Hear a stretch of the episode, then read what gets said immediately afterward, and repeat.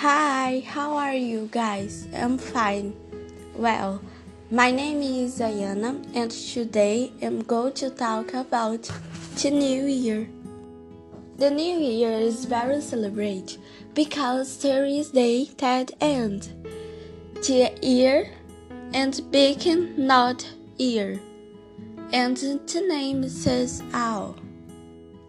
It is celebrated in December 34 and before hitting midnight it has to be time for good things to happen new year. And when it finally is Monday, it hungers people and then goes to dinner.